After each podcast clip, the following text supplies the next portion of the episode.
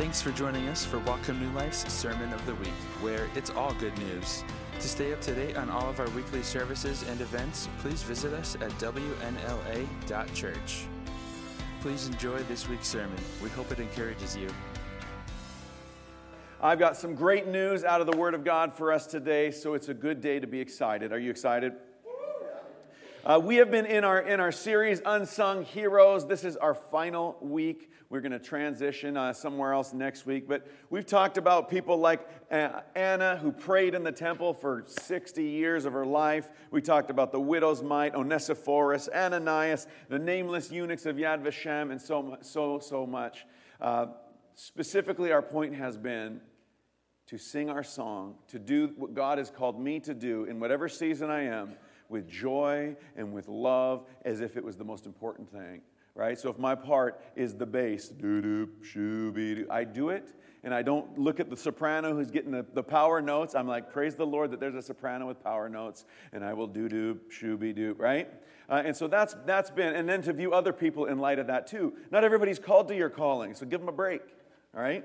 Let them, let them be who God's calling them to be, as long as they're doing it for the glory of the Lord. And you can't change anybody anyway. So, uh, so just change yourself. and listen to the Lord and be obedient. So we could go on and on with this series, but today I do want to conclude by shifting our focus um, and, and, and slightly turning this whole thing on its ear because up to this point, it's been about being the unsung hero when nobody sings your song, when nobody knows your name, when you're doing it in faithfulness and maybe even obscurity, but you're doing it. But what happens? This today we're going to talk about this. What happens when all of a sudden your song is sung? What happens when all of a sudden they're like, hey, you get up here, you got the solo, and I will, right? And you get that moment, right? Because it will happen. I'm not necessarily saying singing. You're not all called to be singers, all right? But there will be moment or moments in your life when the Lord shines the spotlight on you because he loves you and he's so proud of you. And, and how do we respond in those? And that's what we are going to, to talk about. What do we do when our song is sung. Oh, look at Bob. He is no slob. He just got a new job, all right? We're like, Bob, wow, Bob, you're amazing. so what is Bob now now how do I handle that as Bob? Because that's that's equally if not more important. How do I handle that? How do I keep myself in, in check? Because being hidden, being unsung is certainly a test. It is certainly a test. Will you be faithful in the unseen? Will you be faithful when, when, when nobody's singing your song? That is what I would call like a midterm test. The real test comes finals week. We're in finals week today. The real test comes when your song gets sung. That's a more that is a harder test to pass, to be honest with you. That is a more profound test. The others are certainly a test, but you don't get to the, the final test without passing the midterms. So, there is a much harder test you will take on this journey of faithfulness with the Lord, and that is when your song gets sung and you have the solo. Our key text today is Proverbs 27 21. I'll throw it up on the screen, and it simply says this The crucible for silver and the furnace for gold, but people are tested by their praise. Say that again. The crucible, now, first of all, maybe you don't know what a crucible is because we're not living in the Middle Ages. And we're not highly skilled metal workers for the most part, unless you work out in Alcoa. Praise the Lord. The crucible. This is that little thing there is a crucible. It's this, it's this container that can handle the high heat and it melts the silver down. It melts the metal down. And when that happens, when it's in the crucible, we find out how much garbage and gunk is in you. Right? I'm gonna have the, oh, look at this. This, look at this beautiful silver rock, right? When I stick it in the crucible and the high heat comes on, all the dross is what they call it, which is the, the, the, the non silver elements, the garbage in there, comes to the top so that the refiner can scoop that off the top and get to a more pure form of metal. So here's what happens God is saying this the crucible for silver and the furnace for gold, but you humans, your crucible, your test is praise. Amen. So here's the deal when your song gets sung, It, God is, is putting it on the same level of you being in the crucible. And all of a sudden, we're going to find out just how much gunk is still in you.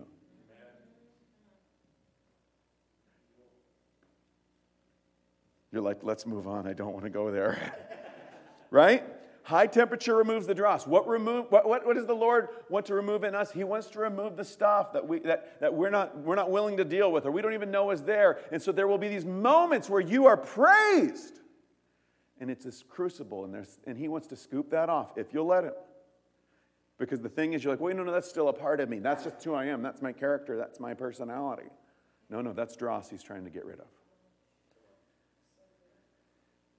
The Amplified puts it this way each is tested by the praise given to him and his response to it, whether humble or proud. Up to now, we've been talking about the faithfulness test and the unseen. That was classes 101 and 102. Today is the different test, the final, the sung hero test. The Lord is proud of you. The Lord loves you. He created you fearfully and wonderfully with purpose. And you know, like when, when, when my kid is in a play, when my kid is in a game, I go and I'm watching because I'm so, I, I'm love, I love my kids. And this is how the Lord looks at you. Oh, it's, it's their moment. All right. Spotlight. Look at my kid. Now, he often waits for the right time for you to receive your recognition. Some of you are like, nobody recognizes me and what I do and how wonderful I am. That's because you're not ready for it yet.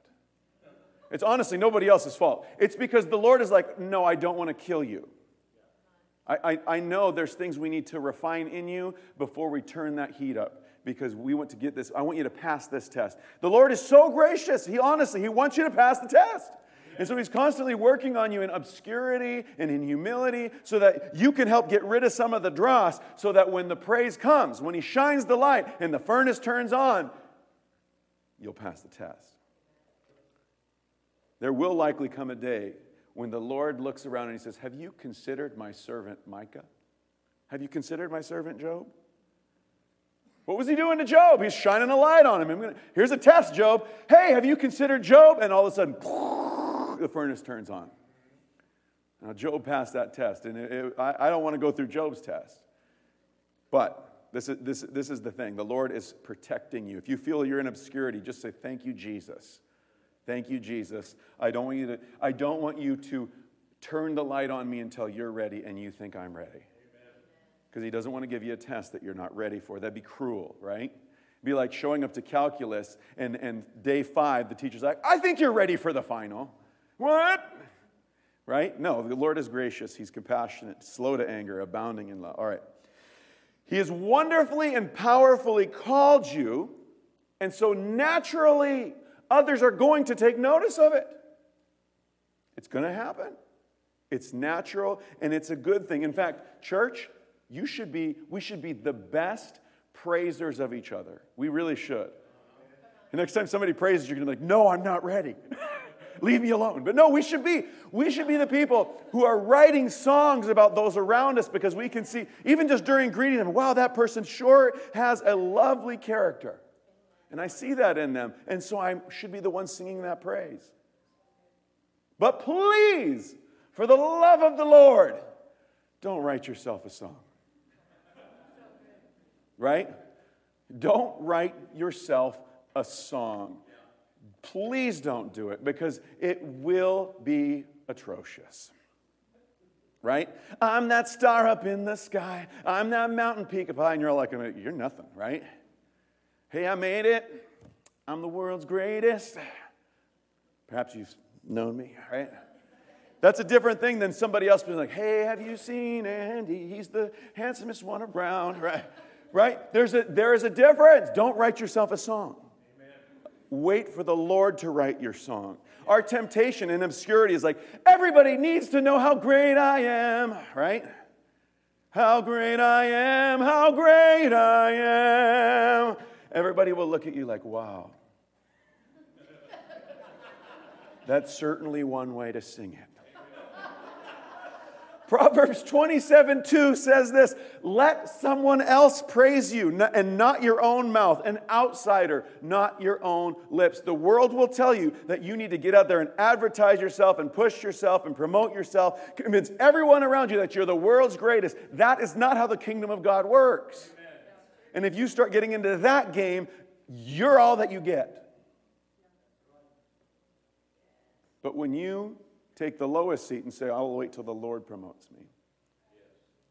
He will move you up into the, into the limelight at His time and His perfection, and it will be a, hum, a humbling and beautiful thing. So, ain't gonna write you a love song because you asked for it. All right. In obscurity, we are tempted to sing our own song so that others will sing along. But you need to fight that. You need to fight that.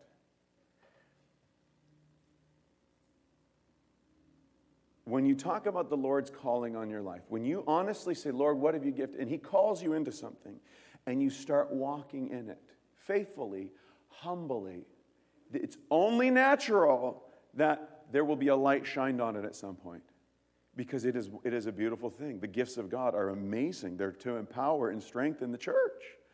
It's the work of God on display. We talked about today uh, in our prayer time, uh, the word superimpose came up as we were praying.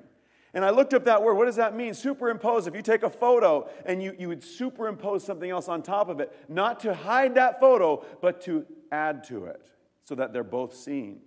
The Lord wants to superimpose himself on you and your gifting. Not so that you're hidden, right? This is the false humility, right? And I heard a pastor say this years ago. Oh, it, when somebody when somebody's like, oh, you know, I, I, just I sang a song or whatever, I did something, and somebody's like, hey, that was amazing, that was fantastic. I really appreciate you prayed for that person. I really appreciated your prayer. Oh, it wasn't me, it was it was Jesus.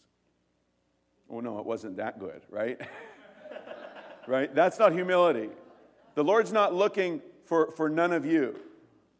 We pray immature prayers sometimes. I heard a pastor say this as well. The immature prayer is, Oh Lord, none of me and all of you. And he looks at you and he's like, I had none of you to begin with. I want all of you and all of me. And when I partner with him in that and walk into my gifting, powerful things happen. So we got to understand what humility is because humility is the only way to pass the, the sung hero test. Right? So if I don't if I if I if I don't if I don't understand that, I will walk into false humility and do what we call the Jesus juke, right? Jesus juke. This is when, you know what a juke is in football? You fake somebody out and you get out of the way, right? So like, hey, uh, you, you did really good. Oh, it wasn't me, it was Jesus. You're juking just to, no, no, no. Jesus has, has gifted you. You got, you got to know how to take that compliment because it is a compliment to you and to Jesus. So you got to be humble. You got to you got to be humble, but humility isn't denying that what you did was good. Oh, like imagine this. Let's say you had the Lord used you, you laid hands on somebody and they came back to life. And then they're like, oh my gosh, oh my goodness, oh Judy, what you did, you prayed for that person. That was amazing. And you're, and you're like, oh, it was nothing. Oh no, it was something. It was amazing. It was powerful. Now, Judy knows deep down, really, wow, all I did was be faithful to the Lord. That's humility. It, it, the only reason I could even do that was because of Jesus. That's because she has an understanding of what grace is.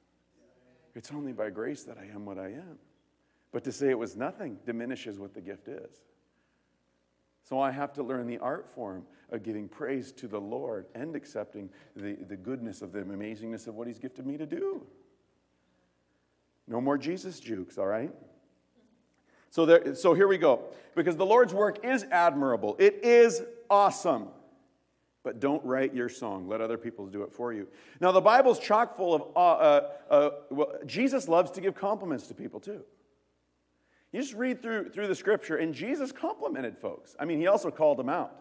But, right? Imagine this this guy named Nathaniel. And Jesus says this to Nathaniel, right? He says, he says, Look at Nathanael, an Israelite in whom there is nothing false. Whoa. What would Jesus say about you? He would say something very amazing about you. You're like, oh, Denny, a man of God after my own heart who loves and has compassion. That's, Jesus gives compliments, as should we, right? He called uh, the Zebedee's th- sons, James and John, he had, a nick, he had nicknames for people. James and John, oh, here come, the, my, here come my sons of thunder, right? That's what he called them. That was a compliment. These are my sons of thunder. What did he? He changed Peter's name. He gave him a nickname. He's like, You're not Peter anymore. You're the rock, right? He's still alive to this day. Uh. But he changed his name, right? He changed Peter's name. Not, that's, that's the rock wrestler, whatever. You understand. Because he's, he's like, this is shining the light. This is amazing. You're the sons of thunder. You're the rock. There's nothing false in you. Jesus was a complimenter. He called out truth and he called out gold. So the answer to humility is to never call out gold or never allow it to be called out in me. It's how to accept it and remain humble in it. There's lots of examples on how to do it wrong, right? Look in the scripture. I'm not going to turn there right now, but King Herod uh, uh, he, in Acts chapter 12. He's giving this speech, and it so moves the crowd in Israel. They start shouting things like, This is a voice of a God and not of man. And God had gifted him. He was, a, he was an amazing speaker, clearly. He, he, he, was a, he could move the crowd. And because they started shouting, This is a voice of a God and not of a man, and Saul, excuse me, Herod, he didn't stop and give God praise for it. He was eaten by worms immediately and died. It's like, whoa, hold the phone here, right? You, you, you look at some other examples. Nebuchadnezzar, uh, back in the Old Testament, he's a, he's, he's, he looks out one day at all of Babylon and he's like, look what I've done. Look what I've done. And the Lord struck him. So that, how many years was it? I, I wrote it down. I want to make sure I get. It was seven years all of a sudden. He wandered around the wilderness on all fours like a donkey eating grass. The Lord's like, you need some humility in your life. He failed the test. He failed the, the, the, the, limelight test. All right? I even think of, of revivalists from the last 100 years, these men and women of God who did such amazing things, but then failed so huge at the end because all of a sudden everyone around them was telling them that they're the, they're the best. You're the best prophet. You're the, oh, you're the best. And they built cities around themselves. They neglected their families in the end because they started to believe the hype and they didn't keep a firm grasp, grip, grasp, grasp Grisp is a new word, write it down. They didn't keep a firm grasp on one thing. Whoa, it's by grace alone that I was even able to walk this far. And, and, and you may pass the first three tests of the limelight, but all of a sudden there, will, there can come a day where you only, there's only people around you saying amazing things and you can become inoculated and start to believe your own press. I wrote one too many State of the Union speeches and I started believing I was the cat's, cat's uh, whatever. Right? What's my point? And I have to convince everybody that what I'm doing is amazing. Don't write your own song. Don't write your own song. You prepare for your solo in the unseen times, not by practicing but by clinging to the simple fact that it's just all by grace. By the grace of God, I am what I am. By the grace of God, I am what I am. Why was King Saul, the first king of Israel, picked? Because he was humble initially. He was humble and then just failed the test later. In fact, the first time we meet King Saul, the first king of Israel, it says he so didn't feel worthy for the calling that he was put. He hid in the luggage. He was hiding in the bags, and they had to call him out, No, you're going to be king. And then he gets filled with the Spirit of God. He's prophesying with the prophets. This man, he, he was gifted. The, the Lord called him and, and, and, tell, and gave him, but he started to believe his, his own press, so much so that when he heard someone else's song, he was filled with rage. You, you, you, you get this story where, uh, where David rises up, and David's just this shepherd boy. But, but the Lord has anointed him to do something amazing as, as well. Uh, and, and so the Israelites, after David slew Goliath, uh, Saul hears, a, hears his song being sung once again. Right? And the Israelites, it, says, it literally says this they had a song. And it went like this Saul has slain his thousands, but David slaved his tens of thousands. Whoa, whoa, whoa. And Saul freaked out. He's like, wait, wait, you've accredited me with 1,000, and you've accredited David with 10,000? It's like this Let's say I, got up here and, and, uh, and I sang the special, and I will always love you. And you're like, whoa. You weren't, you weren't like that, I get it. But let's say you were. Right? And some of you were like, that was amazing. And I'm like, it wasn't me, it was Jesus. All right. Uh, anyway, but, but, but then I hear, oh, I overhear uh, Tony and Les talking afterwards. And Tony says something like this Boy, Les, Pastor Andy really nailed that song today. It was so good. But have you heard Whitney Houston's version of it? it's way, it's so good. Like Andy's was good, but hers is so good. That's what Saul was experiencing. Oh, yours was good, but David's, whoa. Have you heard the original version, right? And so what did he want? He wanted to kill, kill, the, kill the source of that. The jealousy rose up. He didn't cling to the fact that he was still, in, in, in, in truth, he's just still that boy hiding in the luggage, yeah. called by God by grace alone. You got to hold on tight to that. Not, not that what you're doing isn't great and, and powerful, but it's by grace. It's only by grace. It's only by grace. Paul, the Apostle Paul, uh, originally he was Saul, he was a sung villain, right? He was killing Christians, he was persecuting the church, and he was humbled. The Lord blinded him and, and, and, and spoke to him. And we get a lot of uh, the scripture written by Paul later. But he was somebody who experienced things like off the charts in the Lord, amazing things. And this is what he says. This is, this is what he says in response to those amazing things. In 1 Corinthians 15 10, he says, But by the grace of God, I am what I am. And by his grace, and his grace to me was not without effect. No, I worked harder than all of them, yet not I, but the grace that was within me. Okay? By the grace of God, I am what I am. This is Paul's advice to you. And, he, and this is a guy who was caught up into heaven. I mean, we can't even describe everything that he was seeing. And, but, and he does say this listen, you better believe I worked harder than anybody. So he wasn't diminishing his role.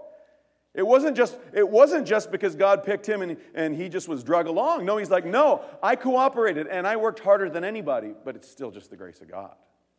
Right? I start out, I start out and like I, the Lord calls me and gives me this natural gifting, and I work it out. I pump that iron. I get, you know, and, and so then I do become something very good. And at the end of the day, wow, you're amazing. Like, wow, wow, you know what? I did work harder than anybody else at reading the Bible. But at the end of the day, it's still just grace. It's, I still, it still would just be that kid sitting in the luggage if it wasn't by the grace of God. You got to cling to the grace of God. It's, this, is, this is your antidote. This is the key to the passing the test, the sung hero test. You cling to the grace of God. You keep a firm grip on the grace. It's only by the grace of God that you're anything. You don't deserve to be anything. And so when you start writing your own song, you haven't got it. You, you didn't get it. And so you, you, you, you understand that, you work on that, you, you remind yourself of that. Lord, it's by your grace, it's by your grace. I need to hurry, on, hurry up here because I, I want to I wanna look here at the 12 disciples. Okay? The, these guys are great examples to us because we see them in all the stages of their development, right? We see them at the very beginning, and most scholars will agree these disciples, these guys, they were, they were in their teens when God called them, and they'd failed out. They weren't the rabbis, they weren't the Pharisees, they weren't the Sadducees, they were fishermen. In fact, one of them was a tax collector. And we, we laugh about that now because tax season is coming up, but the truth is, if you're a tax collector, you're a sellout. You're taking the easy way to earn some money because now you're robbing all of your fellow Israelites to give it to Rome. And that's what Matthew did. He's like, okay, I, I can do that. So th- this is who we get. These guys in obscurity, fishing on the Sea of Galilee, getting her done. And God calls them in this moment of obscurity. And we see them as they develop. We see them as the Lord puts them through tests. And we see them at the end. I want to I wanna highlight a few things here. Luke chapter 9, verse 1 through 12. First of all, this is where we're going to start. I want to take you just on a quick journey here. In Luke 12, Jesus, Luke 9, he takes the 12, excuse me, and he's sending them out, okay? Now, understand this. We have this conception that Jesus is the one who went around and did everything in this time. No, he sent people out. right? You're going to see that here in a second. He gets the 12, and it says this in Luke chapter 9. I'm going to read verses 1 and 2 and then skip to 6 for time's sake. It says this When Jesus had called the 12 together, he gave them power and authority to, to uh, drive out all demons and cure diseases and he sent them out to proclaim the kingdom of God and to heal the sick. I don't know what Jesus was doing at this time. Maybe he was eating some fish by the Galilee. I don't know. But he sent these guys out. So they set out and went from village to village, pro- proclaiming the good news and healing people everywhere. Okay? This is their first test. I just want to understand that. These have been the fishermen. Now they've been walking with Jesus. He's shown them what he's doing. This is who we am. This is what the kingdom looks like. And then he calls the 12 together. He's like, You're going to be my pilot testing group. You're going to go out. I'm going to hang out here. I got, I got a lot of uh, people to talk to and pray for. I'm just going to hang out here. You go out. And they go out, and, and every demon that they encounter is gone. They heal, they are healing, they're doing what Jesus did. Now, if there's ever a chance to get a big head, this is their moment. And so this is their first test. He didn't want him to be tested like this when he wasn't there. He was, he was, he's being gracious here. So they came back, they reported to Jesus, and Jesus tried to take them somewhere quiet to debrief. And this is where you immediately get, and you can look there if you want, the feeding of the 5,000, right? Because people from all over the Galilee were, they wanted, they wanted to see all of this. They wanted to stay a part of it. We always tell you it's because of what Jesus was doing. But I'm telling you, many of those people were there because they'd just seen the 12 do and they'd been following them from all these other towns. Now, I'm not trying to diminish Jesus' role. He's the one who has the authority, he's the one who gave the authority. But this is a test. All of a sudden, 5,000 people, that's just the men, not including the women and children, they followed the disciples back to Jesus. And he's like, What are you going to feed them, guys? And this is where we get the miracle of the, of the loaves and the fishes. I also want to point this out that Jesus prayed for it and then handed it to the disciples because it, it multiplied at their hands. You got to understand that. It multiplied at their hands. And so they get to the end and there's still 12 baskets full, more than they started with. And they're like, wow. He's trying, to, he's trying to show them, he's trying to teach them here. Then, immediately after that, he takes Peter, James, and John up onto the mountain by themselves where we get this thing called the transfiguration. Woo! Jesus transfigures into his glorious state right before them. And, and, and, Peter, James, and John are there. They're not even knowing what to do. That, but Moses and Elijah appear to them too in their glorious state. And, they, and they're like, whoa, should we build a fort? That's Peter's big idea. But this is what they just encountered. Okay, I'm, trying, I, am I'm going somewhere here. So then they, they, we come back. We're still in Luke chapter 9. We're still in this same, same, same section. He sends the 12 out. They feed the 5,000. They get transfigured. Now they come down. In Luke chapter 9, I'm going to read 51 through 55. It says this The time approached for him, this is talking about Jesus, to be taken up to heaven. Jesus resolutely set out for Jerusalem, and he sent messengers to go on ahead who uh, went into a Samaritan village to get things ready for him. But the people there did not welcome him because he was heading for Jerusalem. When the disciples, James and John, saw this, here we go, these are the crack team. These are the guys that have just been driving out demons. They've been seeing the transfiguration, the fire. They, they asked, Lord, do you want us to call down fire from heaven and destroy them? But Jesus turned and rebuked them. This is their idea, James and John. Shall we, listen, these the Samaritans, they just denied you. Should we call down fire? Now, first of all, understand this. They had it within their authority to do it. And they understood that. They understood the power here. In fact, who had they just seen? The, the previous verse. They saw Elijah. What is Elijah famous for? He called fire down and killed all the prophets of Baal. They were very intimately connected. Well, this is something available to us with the power of God. And so they, they, were, they, they, they were in a test moment, and they're like, should we, should we burn them up? I know that's what Elijah did for Baal.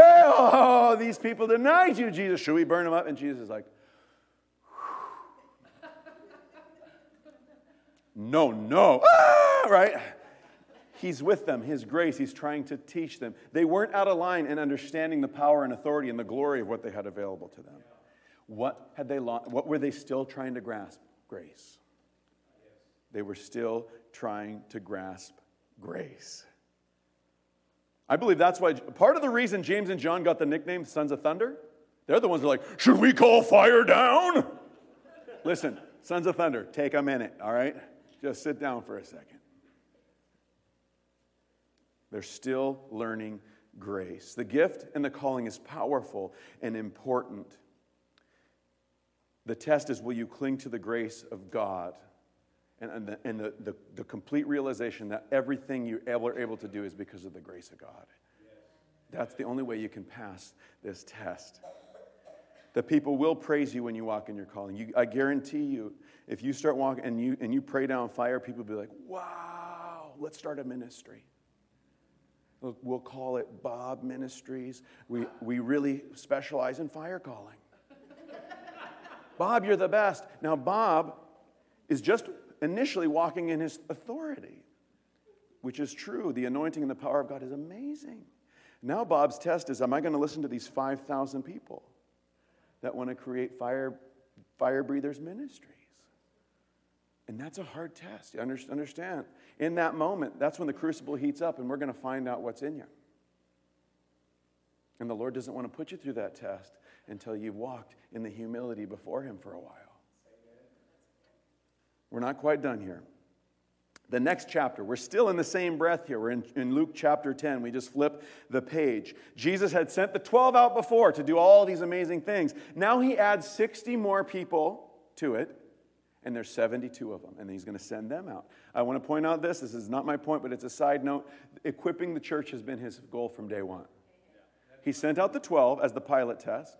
Now he's like, now you 12, you're going to go with these other 60, and you're all going to go do the same thing again to see how that goes. And then, and then at the very end, he's like, No, I'm going to go after he rose again, and I'm giving you power. Now, not just you 72, but the whole church. You're going to be a glorious, powerful church. He's called leaders, and he sent people to, to help walk and experience. That's what the church is all about. Don't neglect the church, all right? So, this is what they're still learning, though, this grace. So he sends the 72 out and, uh, and, and they go out to proclaim the gospel, to drive out demons, and they, they go out and they do all of this, and it's, it's mind blowing. These other 60 are, their minds are blown as well. And here's what we get when they come back in Luke chapter 10, verse 17 through 20. This will be uh, my last section for the day. It says this The 72 returned with joy and said, Lord, even the demons submit to us in your name. Can you believe it?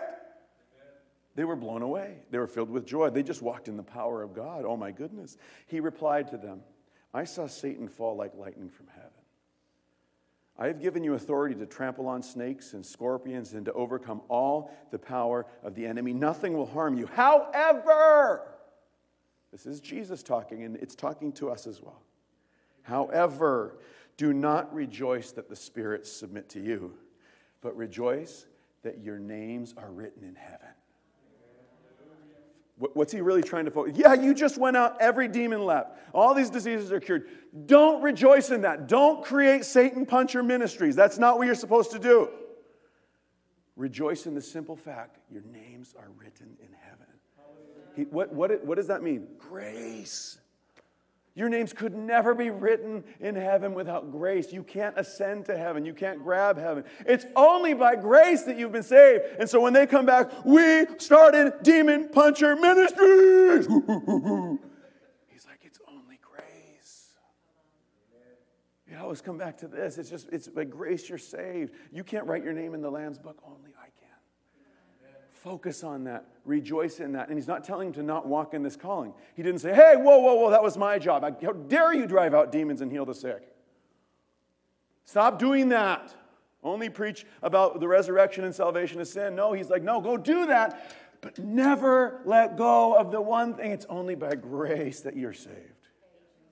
We have a tendency when, when something good happens and all of a sudden, like, like, I remember the first time I prayed for somebody and they fell over, I'm like, I've arrived we're going to start Andy Fox pushover ministries. Everyone's going to fall over when I pray for them. This was the temptation in me. And I'm like, you idiot. Nobody falls over at Andy unless I really push them. And that's not even the point. It's only by grace. Folks, there will be a time when your song is sung, but be faithful right now and connected. It's only grace. It's only grace. It's only grace. And, and imagine this you, you think what you've done is amazing. we get this, this, uh, this, this portion of scripture where uh, Michael, the archangel, one of the, the, the most powerful angel in heaven, he is arguing with Satan. We get this, and I'm not making this up, right? This is in the Bible. It's Jude chapter 1, verse 9. They're talking about, about Moses' body. Moses has died up there on Mount Nebo, and they're there. What are we going to do with it? And Satan's like, I want it. And Michael's like, I kind of think I should take it. And, eh, but this is what the Jude says it says, even the archangel Michael would not bring a slanderous accusation against the devil. Instead, he said, The Lord rebuke you. This is the scripture. You have no authority apart from the Lord. In fact, the more you walk in your own amazingness and the Satan Puncher ministries, the less authority you're going to find in the Lord. It's the grace of God, it is Jesus Christ. He died, He saved, He's transformed, He empowers His church. Humility is not diminishing the goodness of what just happened, it's clinging to the deep sense of the grace of God. Peter, he's the one he, he had lots of opportunities. He says this in 1 Peter 5 6. So humble yourselves under the mighty power of God, and at the right time, you, he will lift you up to honor. I'm going to read you that again because all, we all think we have the right time. Now's the time for Whatcom New Life to go public, and we're going to go for the million. We're going to have the televangelist ministries. This is it. Well, we're not, but I don't know. We maybe we'll, we'll do whatever the Lord tells us. But the idea is this: you humble yourselves under God's mighty power, and at the right time, He'll lift you up in honor. And this is Peter talking. Peter was one of the ones that we just walked through his test, right? All of these things. And we get a glimpse of him after the resurrected uh, Christ goes and he gets filled with the Holy Spirit. The Bible says people would even find the shadow so that if Peter would walk by and his shadow would hit him, they would get healed. He, he, looks at the, the, the crippled man and he says, I don't have any silver or gold, but what I have I give you in the name of Jesus. Get up and walk. And we get his response there because the people were like, Whoa, let's start, Peter. The, let's talk. Do you, let's, let's start. Do you smell what the rock is cooking ministries? But Peter says, Peter, Peter says this. Peter looks at him. He just, he just raised this guy up. People are getting healed by his shadow. And he looks at him. He says, Why are you staring at us? As if by, by our miraculous power, he's like, no, God glorified Jesus, and that's why this is happening. He didn't say, oh, that was nothing. Right? I know if that crippled man had never walked and now he's walking, oh, it was nothing. No, he's like, why are you looking at me? I mean, yeah, God is amazing, and what just happened is incredible. But it's because God glorified Jesus in me just now. You understand, the, you understand the difference here? Fight the temptation to be arrogant. Fight the temptation to start the Jesus puncher, excuse me, Satan puncher ministries. You start Jesus puncher, we're going to have a talk. it's by the grace of God you are what you are. And there will come a time when your song is sung. Now remember, when that happens and, some, and you start to hear that note and you're like, oh no, because it's right, the test is about to happen. The crucible is being heated up what's going to rise to the top in you.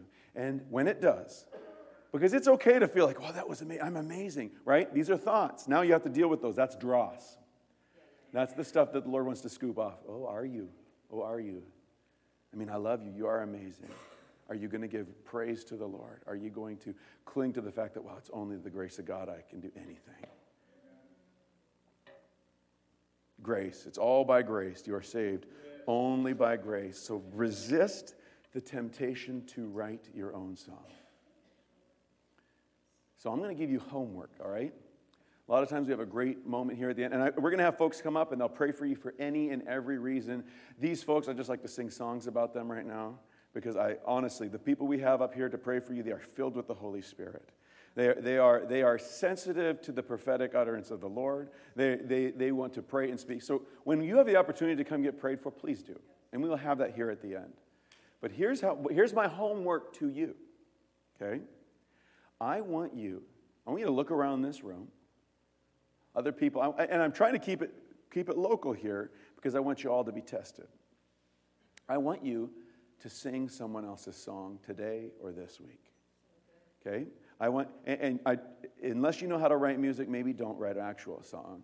But what I'm saying is, look, what is, what is honorable and praiseworthy. What has God anointed them to do? And then speak to them about it. Say, wow, that, the way you do this, the way I saw it, that's amazing. I'm so blown away. I'm blessed. The Lord spoke to me through that. Okay? Now, that's what you're, everyone, I want you to figure out how you're going to do that this week. Let the Lord lead you, okay? Uh, you can even do it today before you lead. And then the second test is if somebody says something like that to you, what are you going to do? You're going to be like, don't talk to me, right? No. How do you receive it? You don't say, it was nothing. You don't do the Jesus. You say, wow, thank you. It's only by the grace of God. There's your line. Just try that. So I'm going to close us in prayer, and then my prayer team will come up here and you'll officially be dismissed. But the Lord has blessed you. Amen fearfully and wonderfully made. So, Father, I pray over each one here today, Lord, that, uh, that you would continue to refine them, refine them. Father, show us any way in us that you want to change, Father. Thank you that you've gifted and you've called and you've anointed and empowered your body. Father, and I pray that as our song is sung, Father, that we would be faithful to understand that it is only the grace of God. We cling to the fact that we can't write our names in that book, Father, but only the blood of Jesus and the resurrected, resurrected Savior, Jesus Christ, can do that. And so, Father, I pray you bless each one here. Give them a firm grasp on your grace and fill them with your spirit to walk out and be the, the light of the world as you've called them to be. In Jesus' name we pray. We hope you enjoyed this week's sermon. If you have any questions, prayer requests, or if you would like to partner with our ministry, please visit our website at wnla.church.